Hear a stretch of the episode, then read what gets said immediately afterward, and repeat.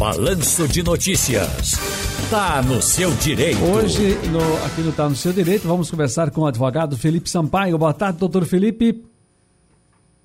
Boa tarde, Ciro. Prazer mais uma vez estar aqui presente no seu programa aí nessa quarta-feira ensolarada. Perfeitamente. O que não pode faltar em um contrato para evitar problemas na negociação imobiliária?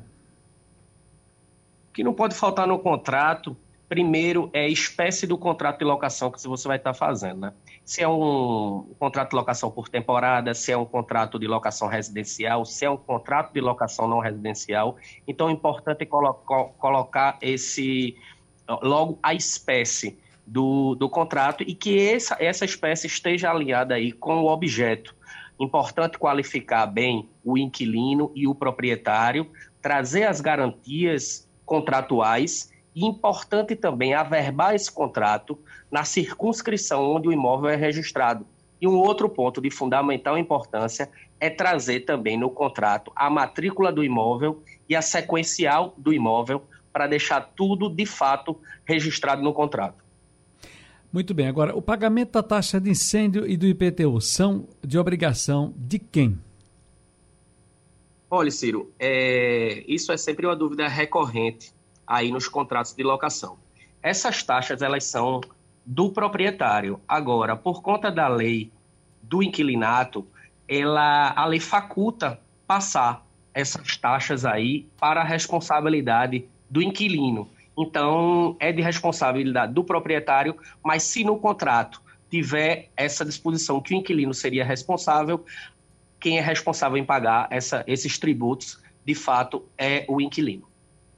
Muito bem, doutor Felipe Sampaio aqui está no seu direito, agora com direito imobiliário, falando para a gente se tem alguma diferença nas regras de aluguéis por temporada. Aliás, ontem nós colocamos aqui na TV, no Povo na TV, é, uma, uma, cidadã que ocupou durante um período lá o apartamento do rapaz, nesse, nesses aplicativos, nessas ferramentas, e acabou levando pertences do apartamento dele. Foi filmado, uma, uma, uma televisão, né? acabou levando televisão.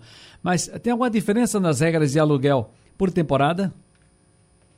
É, o aluguel por temporada, eu costumo dizer que ele é o aluguel que traz é, peculiaridades, né? Quais são as peculiaridades do aluguel por temporada? O aluguel por temporada, ele só pode ser feito em até por, é, por até 90 dias. E pode ser renovado o contrato. Agora, desde que não ultrapasse esses 90 dias. Caso ultrapasse esses 90 dias, deixa de ser um, um contrato por temporada e passa a ser uma outra modalidade de contrato. No caso, seria um contrato residencial. Importante também destacar nessa modalidade contratual que esse contrato ele deve, é o único que deve ser escrito, que a lei, a normatização jurídica traz que ele deve ser escrito. Outra particularidade também desse contrato é que o proprietário ele pode é, receber o valor integral do aluguel logo no início do contrato. Imagine, esse é, esse é o único contrato que permite esse tipo de situação e se essa situação acontecesse em outro tipo de modalidade, o proprietário iria incorrer aí em um crime e responder aí um processo criminal. Qual é a garantia que o inquilino precisa dar para conseguir alugar um imóvel, doutor Felipe Sampaio? É, Ciro, aí vai por conta do proprietário. O proprietário é que vai dizer quais são as garantias que é, o inquilino ele vai ter que assumir para poder, digamos assim, locar aí a, o imóvel dele, né? Então, essa garantia pode ser um seguro, pode ser uma fiança, pode ser é, uma calção. Então, é, assumindo aí o inquilino essa garantia imposta pelo proprietário, é, ser, é, será feito aí o positivado aí o contrato de locação escrito e aí o inquilino poderá, digamos assim, adentrar no imóvel e firmar esse contrato. Está no seu direito. Muito obrigado, doutor Felipe Sampaio. Um grande abraço e boa tarde para o senhor. Boa tarde, Ciro. Um abraço grande aí a você e todos da sua produção.